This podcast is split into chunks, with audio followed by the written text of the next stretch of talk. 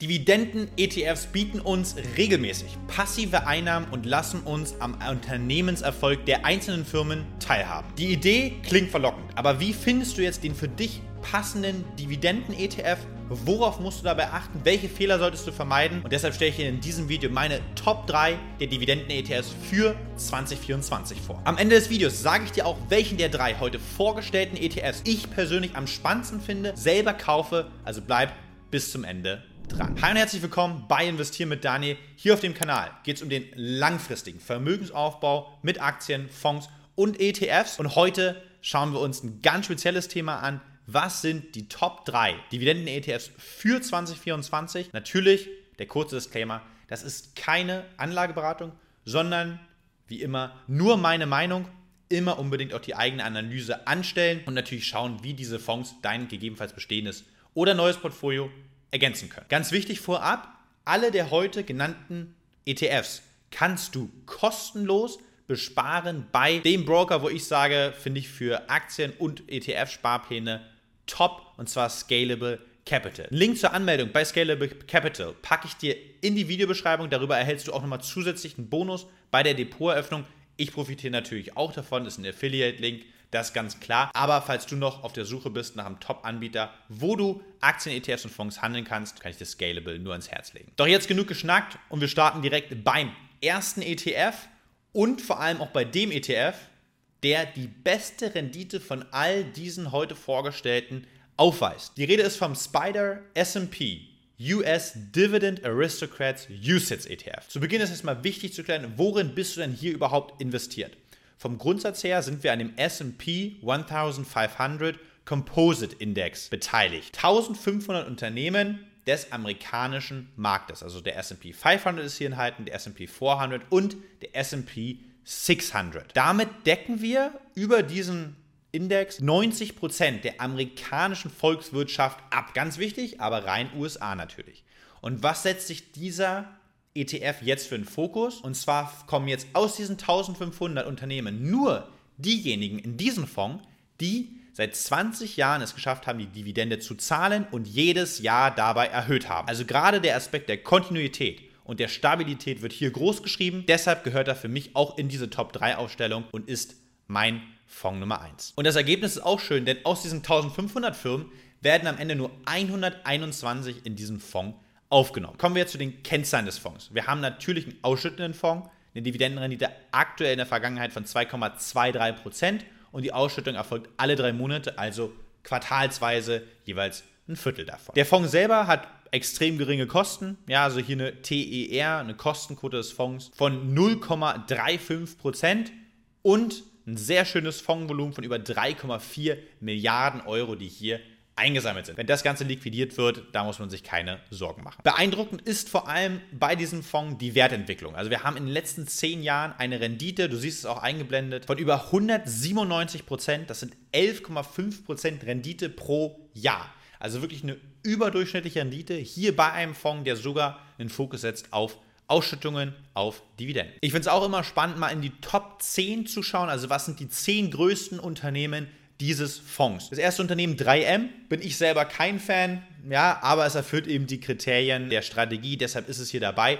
Ich bin dann schon eher Fan von zum Beispiel Realty Income, ja, die ja auch ein riesengroßes Immobilienunternehmen sind, an äh, sehr solvente Kunden dieses äh, vermieten, ihre Immobilien vermieten und vor allem eine monatliche Dividende hier auch sogar zahlen. Also ein sehr, sehr schönes Unternehmen, was natürlich jetzt aber auch so ein bisschen gelitten hat vom aktuellen Zinsumfeld. Ansonsten, was erkennt man? Ja, wir haben hier natürlich weniger Branchen vertreten wie Technologie oder Gesundheit, sondern traditionelle Branchen wie Basiskonsum, aber auch Finanzen, zum Beispiel T. Rowe Price, auch ein sehr gutes Unternehmen, auch ein eigener Fondsanbieter, finde ich zum Beispiel sehr gut. Das heißt auch hier ganz wichtig, ein Fokus auf Dividenden heißt auch immer eine gewisse Anpassung der normalen Branchenaufteilung, die man vielleicht sonst kennt, mit Fokus auf Technologie, Gesundheit, hin zu eher stabilen, krisenresistenten, traditionellen Branchen. Das wird sich natürlich aber auch durch alle drei Fonds durchziehen. Hier, wie gesagt, wichtig, wir haben den Fonds mit der besten Rendite, aber du hast auch ein 100%iges US-Risiko, also rein amerikanische Firmen. Das kann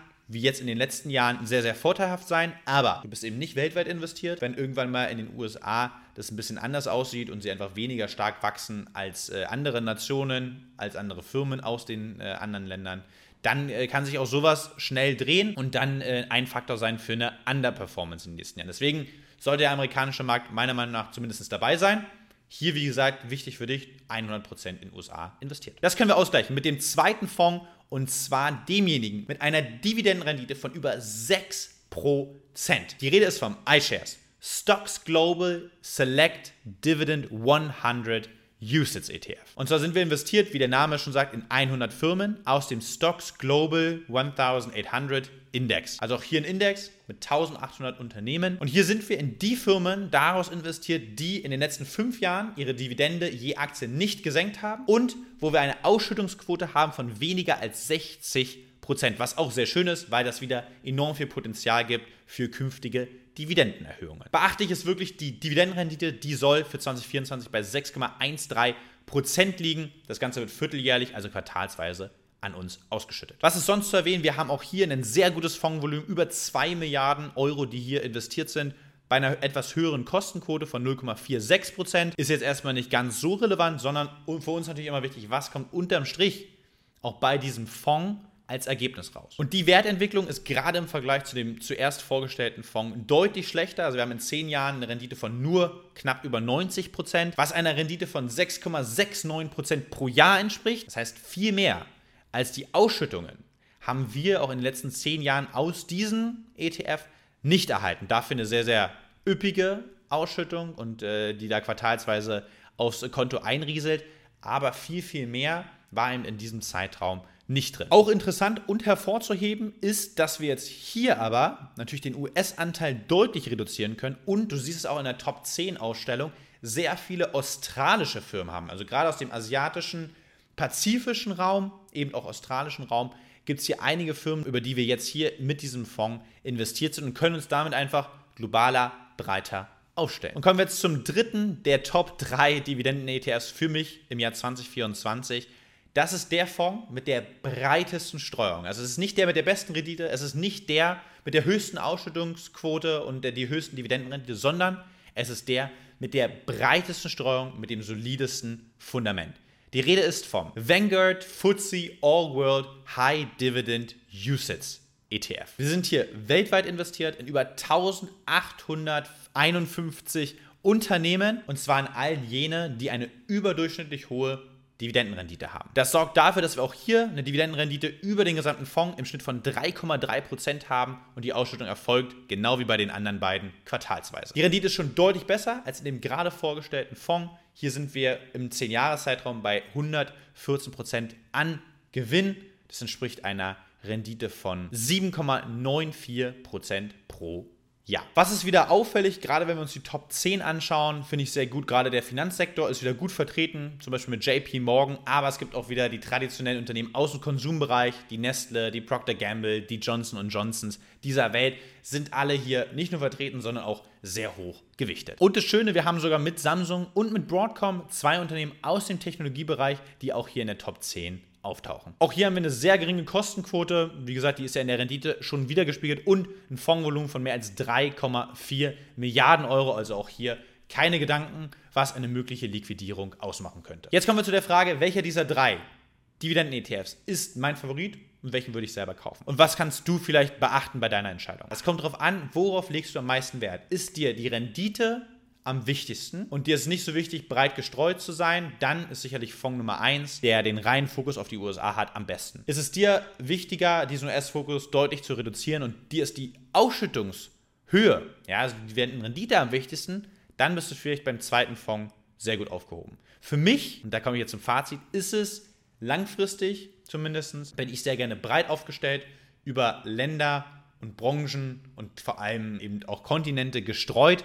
Das heißt, ein reiner US-Fokus. Gerade wenn ich jetzt mit dem Investieren starte, vielleicht sonst keine weiteren Investments habe, würde ich erstmal als zu hohes Risiko erachten und deshalb möchte ich mich möglichst breit aufstellen und würde dann hier zum äh, dritten und zwar zum Vanguard FTSE All World High Dividend Yield ETF tendieren. Ich bin natürlich gespannt, ob du das genauso siehst. Was ist dein Lieblings-Dividenden- Fonds oder Dividenden-ETF, den du bei dir im Depot hast. Und ich bin natürlich gespannt, legst du überhaupt Wert auf Dividenden? Ich hoffe, dir hat das Video gefallen. Wenn dem so ist, dann lass auf jeden Fall einen Daumen nach oben da. Das freut mich sehr, hilft natürlich auch dem Algorithmus, die Videos weiter auszuspielen, noch mehr Leute auf das Thema Geldanlage und Dividenden aufmerksam zu machen. Und dann sehen wir uns beide beim nächsten Mal. Vergiss nicht, den Kanal zu abonnieren und denk dran, lass dein Geld für dich arbeiten. Ciao, ciao.